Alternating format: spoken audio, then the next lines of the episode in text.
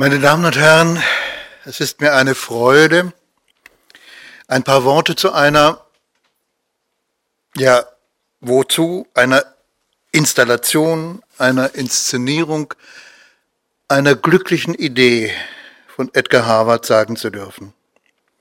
Seine unauffälligen, gelegentlich fast unsichtbaren, aber höchst bedeutsamen Aktionen haben im Laufe der Jahrzehnte Stuttgart mit einem zarten Raster von geheimen Fixpunkten überzogen. Das goldene Westtor des Parkfriedhofs, die letzte Kupferbadewanne des Mineralbads Berg, die Seismogramme in den Luftschutzkellern unter der Villa Reizenstein. Er hat, wie auch beim Marbacher Literaturarchiv auf der Baustelle der Stuttgarter Stadtbibliothek sein Wesen getrieben und die Parole Biblioterra ausgegeben. Ein Montagebild von einer Aktion in diesem Kontext, liegt draußen auf, zeigt ihn quasi als Buch verkleidet. Mit an seinen Armen anhängenden riesigen Buchseiten läuft er einher. Als ich dieses Bild zuerst sah, dachte ich, habe ich so etwas nicht schon einmal gesehen? Vor dem inneren Auge? Was war das? Ja, es war ein Gedicht aus Morgensterns Galgenliedern, dieser genialen Sammlung aus Komik und Sprachernst. Es findet sich in der zweiten Folge der 1905 bis 1919 entstandenen Galgenliedersequenz in dem Buch mit dem Titel Palmström. Kennen Sie dieses großartige Geistes- und Geistergeschöpf Morgensterns? Der Name Palmström ist ein Echo jener Epoche, da in Deutschland das Skandinavische als das Avantgardistische schlechthin galt und die jungen Naturalisten Holz und Schlaf ihre radikale Kurzprosa, Papa Hamlet, unter dem Pseudonym Bjarne P. Holmsen erscheinen ließen. Diesem sanften und unerbittlich geistigen Palmström wird im zweiten Gedicht der nach ihm benannten Sammlung ein Widerpart und Freund zugesellt, der sich ganz aus der Magie des Reims heraus verkörpert. Palmström reist mit einem Herrn von Korf in ein sogenanntes böhmisches Dorf. Unverständlich bleibt ihm alles dort, von dem ersten bis zum letzten Wort. Auch von Korf der nur des Reimes wegen ihn begleitet ist um Rat verlegen und so weiter. Korff entwickelt im Folgenden ein energisches Eigenleben und tritt nun vielfach mit Palmström oder alleine auf und das Gedicht, das hier nun zitiert sei, und wie in einer seltsamen Prophetie Edgar Harvards Aktionsbild vorwegnimmt, heißt der eingebundene Korf. Es ist ein Gedicht, das sich wie kaum ein anderes zur Rezitation in einer Bibliothek anbietet. Korf lässt sich in einen Folianten einbinden, um selben immer bei sich zu tragen. Die Rücken liegen gemeinsam hinten, doch vorn ist das Buch auseinandergeschlagen, so dass er gleichsam Flügel belastet mit hinter den Armen flatternden Seiten hinwandelt oder zu anderen Zeiten in seinen Flügeln blätternd rastet. Es gibt in diesem Gedicht ein Wort, das die Mühe und den Triumph der Lektüre bezeichnet, den zauberischen Aufschwung, den diese gewährt, und die Bürde, die sie, wie alles, was unsere Lebenszeit wert ist, darstellt. Der Leser ist flügelbelastet. Von dieser kleinen beiläufigen Metapher Morgensterns aus könnten wir uns jetzt ins Zentrum der klassisch modernen Lyrik begeben, zu Baudelaires Albatros den bekanntlich seine Riesen schwingen, die ihn zu unvergleichlich souveränem Flug befähigen, auf dem Boden an der behenden Bewegung hindern und unbeholfen machen, wie den Dichter in der Gesellschaft. Diesen Exkurs dürfen wir uns nicht erlauben, aber auf Baudelaire werde ich noch einmal ganz kurz zurückkommen.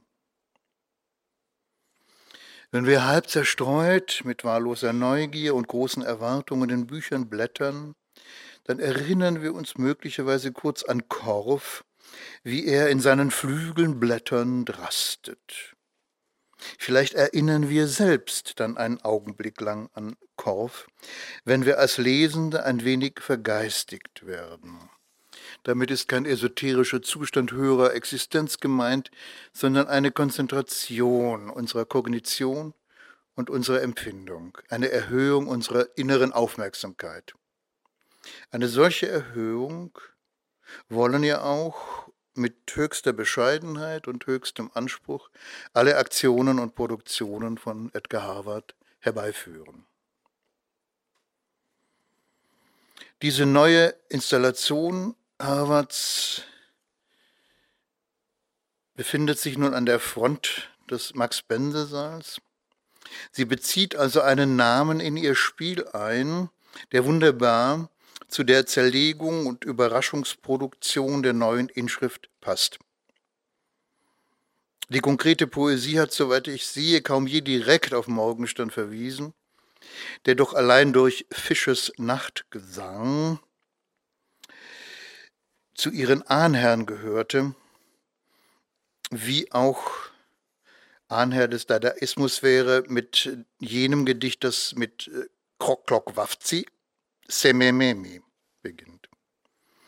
Aber Bense und Heißenbüttel, Gomringer und Jandl sind Experten der Permutation, Umstülpung und getreuen Verwandlung von Sprache gewesen und ohne dass ich dies im mir gesetzten Zeitraum ausführlich belegen könnte, darf ich partem pro toto einen Text von Bense zitieren. Laub, Laub, Laub, Laub, Laub, Laub, Laub, Laub, Laub, Laub, Laub, Blau, Blau.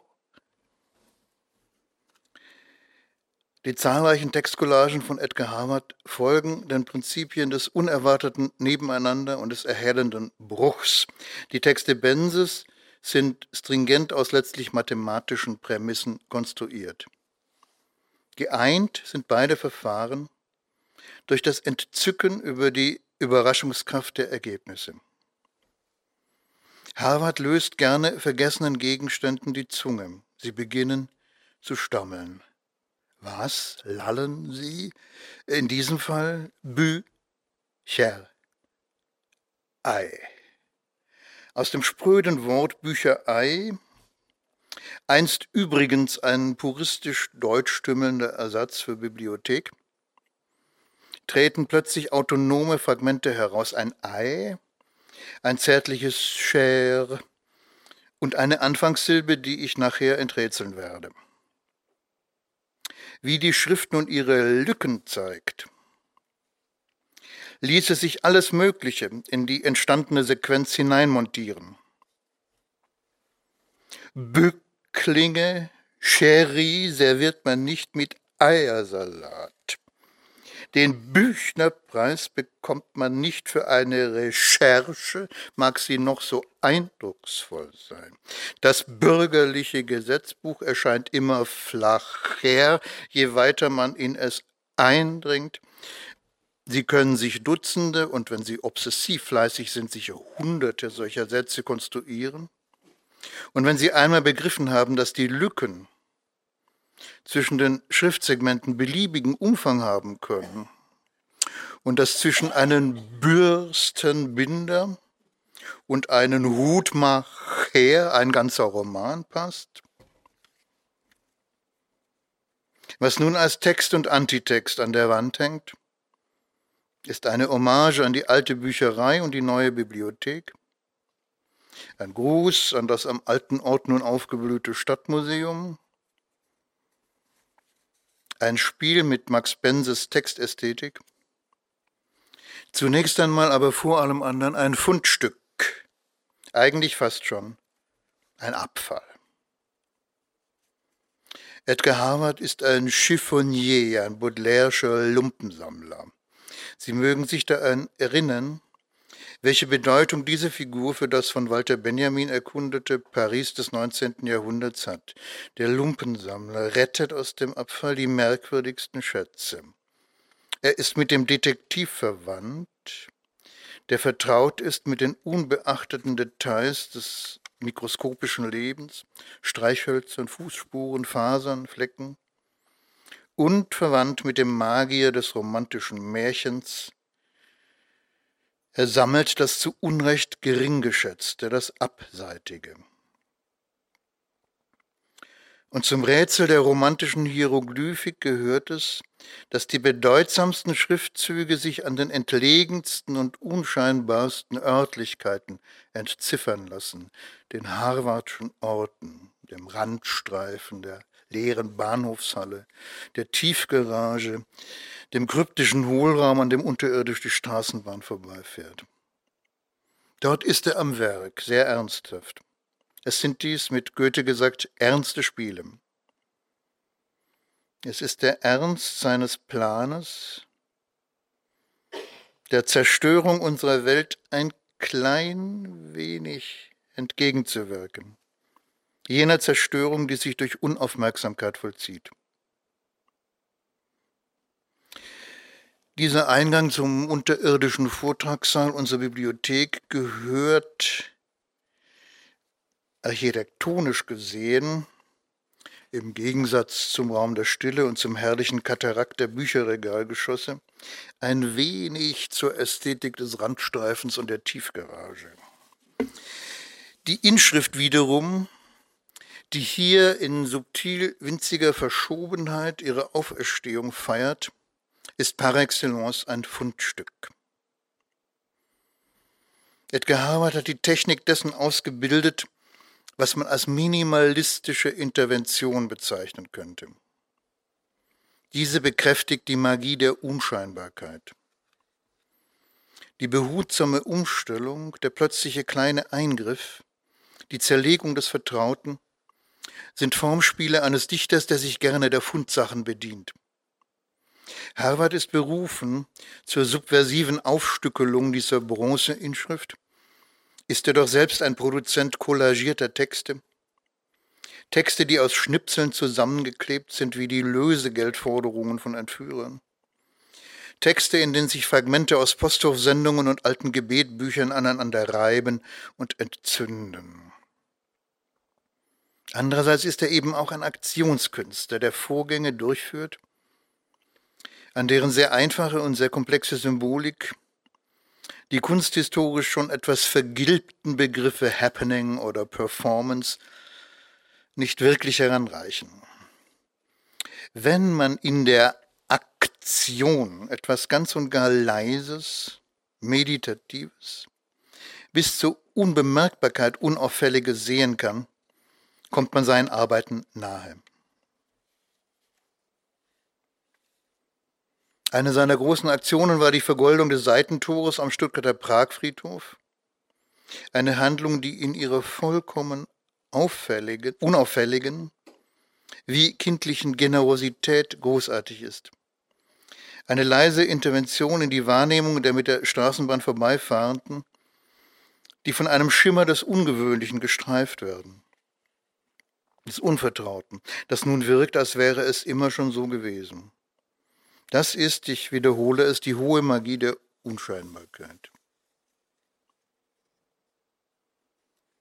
Edgar Harvard, der Vergolder, der Umgräber, der Kavernenentdecker, ist ein Erbe der Romantik. Aber hier müssen Sie sich vor falschen Assoziationen, Assoziationen hüten.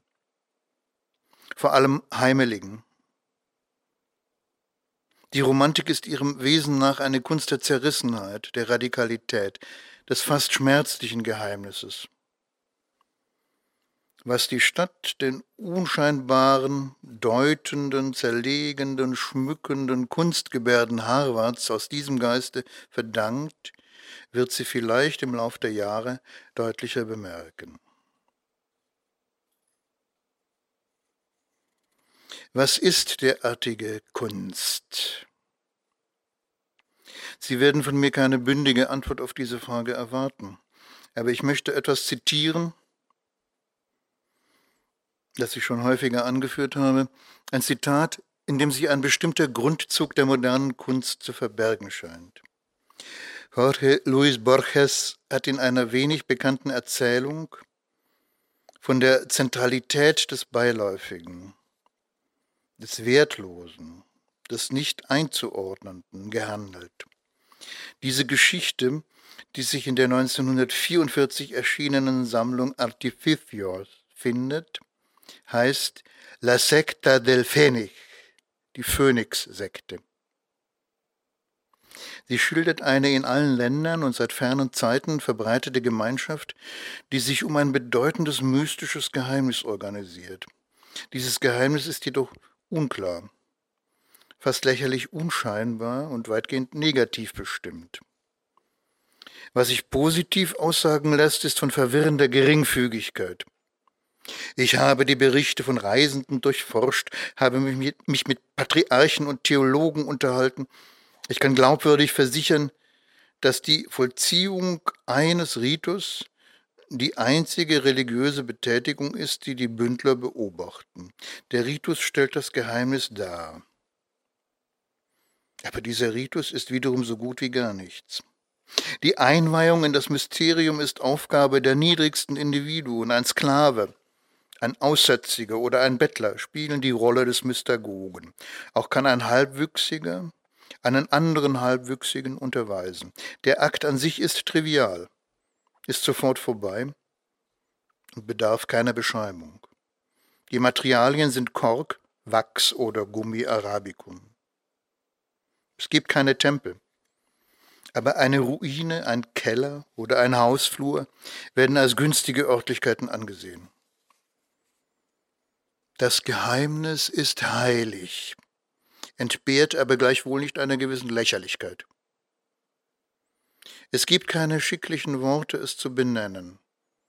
Aber es versteht sich, dass alle Worte es bezeichnen oder besser gesagt unvermeidlich darauf anspielen.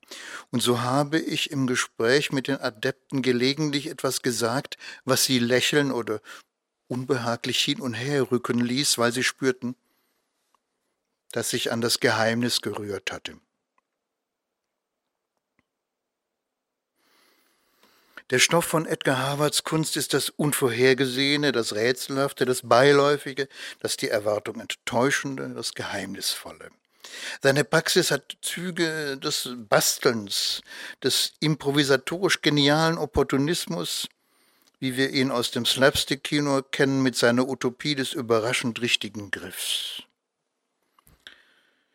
Diese ungewöhnliche Künstler hat nun der Bibliothek den Dienst einer vielfältig facettierten Erinnerungsgebärde erwiesen. Umzugsgeschichte und konkrete Poesie, Buch, Sprache, Schrift, Lücke und seine eigene ingeniöse Technik der Fundstückverzauberung. Bü bedeutet übrigens, wie Edgar Harvard mir mitteilte, als Abkürzung Bahnübergang. Schön. Nicht nur, weil es topografisch gut passt. Jede Bibliothek ist als Ort der Lektüre ein Ort der vielfältigen, unmerklichen Übergänge. Vielen Dank.